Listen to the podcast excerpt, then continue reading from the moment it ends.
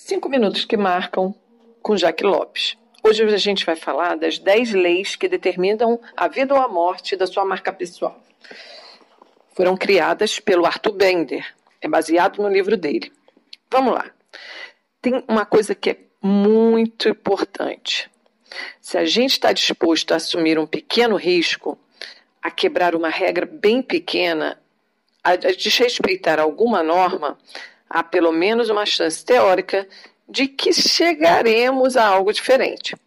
Realmente conseguiremos um nicho, criaremos um monopólio de curto prazo e ganharemos um pouco de dinheiro. Mas você precisa entender que quanto mais real você aparecer para as pessoas, quanto mais verdadeiro você for, mais engajamento, autoridade, reputação você vai ter. Então preste atenção. A lei número um fala do valor da diferença. Os iguais não têm valor. Se você se diferencia, ganha valor. Se você se iguala, você vira mediano. Então pense nisso. Em que eu posso me diferenciar? É muito importante que você crie uma diferença que seja importante e que crie valor para sua marca pessoal. Lei número 2. Ser tudo não é nada. Não dá para ser bom em tudo. O seu cérebro não é capaz de interpretar e juntar coisas antagônicas. Você não consegue mostrar para todo mundo que você dá conta de tudo. Não é real. Então pense, você precisa representar alguma coisa na mente da sua audiência. Mas o que? Só você pode dizer. Mas não se esqueça, se deixar as coisas a seu respeito contraditórias, você não vai ter benefício para sua marca pessoal. É melhor você ter uma boa imagem, ser especialista em alguma coisa e fazer bem, do que tentar abraçar o mundo com as pernas. Lei número 3. Cultive um defeito. Essa lei é a que eu mais gosto. Por quê? Com as mídias sociais hoje, parece que todo mundo é perfeito. Todo mundo vira um plastificado, industrializado. Não é normal ser perfeito. A diferença entre as marcas corporativas e as marcas pessoais reside aí, na possibilidade de construir uma posição diferenciada na mente do seu consumidor. Então preste atenção. A diferença entre nós e as marcas corporativas é que conseguimos trabalhar a capacidade de gostar da nossa marca pessoal com muito mais intensidade do que os produtos e serviços. Então vá em frente mas use o seu bom senso. A construção da sua marca pessoal deve levar em consideração essa lei. Faz um inventário pessoal das suas manias e hábitos. E quem sabe vai estar aí a sua diferença. Lei número 4. Construa uma história. Eu sempre falo disso. Toda grande marca no mundo corporativo tem uma imagem mítica que a faz diferente das outras e ajuda a estabelecer um vínculo muito mais forte com seus consumidores. Olhem o Walt Disney. Assim é você. Se você tem uma boa história, você tem uma boa marca pessoal, eu garanto. Lei número 5. Imagem pessoal é apenas uma parte do processo. A imagem pessoal não é tudo. Ela é uma parte fundamental do processo, mas não é tudo. Você precisa entender que marca pessoal é muito mais do que imagem pessoal. Imagem pessoal é uma tática de marketing da sua marca pessoal. Mas sua imagem é a parte do que você significa, é a sua embalagem como marca.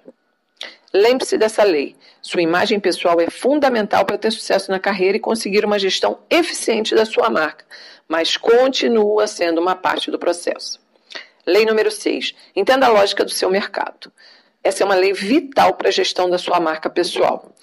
Para as marcas corporativas, elas trabalham com essa ideia, não existem só os consumidores finais, mas uma série de outros públicos que estão na cadeia do negócio e são tão importantes quanto o consumidor final. Mas você precisa criar o seu bom produto com uma ótima embalagem e tentar colocá-lo nas lojas que é a mente do seu consumidor. É muito importante que você entenda que essa lei vem para poder é, fazer com que você analise perfeitamente e, e concentre sua energia nos públicos que você quer atingir. De novo, você não pode ser tudo para todo mundo. Lei número 7. Sinergia vital em marca pessoal. É vital. Os produtos se vão, os serviços terminam, mas a experiência fica na mente do seu consumidor. Quem não se lembra do cheirinho de couro, de um, um cheiro de carro novo? Você pode ser surpreendido numa loja com atendimento muito especial, além da conta. Mas se você tiver uma boa experiência com aquela vendedora, você jamais esquece. O resíduo da experiência não está apenas num elemento, não está somente num pequeno detalhe, está no todo, está na harmonia do conjunto. E assim também é para sua marca pessoal. Cada movimento seu tem que ser coerente com esse significado. Não existe questionar tudo à sua volta e livrar-se daquilo que não agrega valor à sua marca pessoal.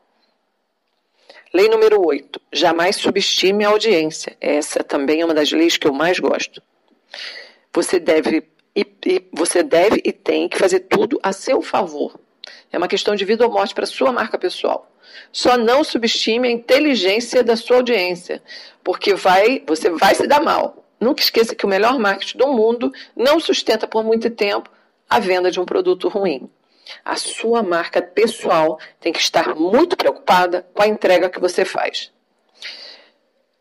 E não se esqueça, o mercado hoje procura autenticidade. Isso é vital para ter uma marca de valor e para ter uma boa marca pessoal. Lei número 9.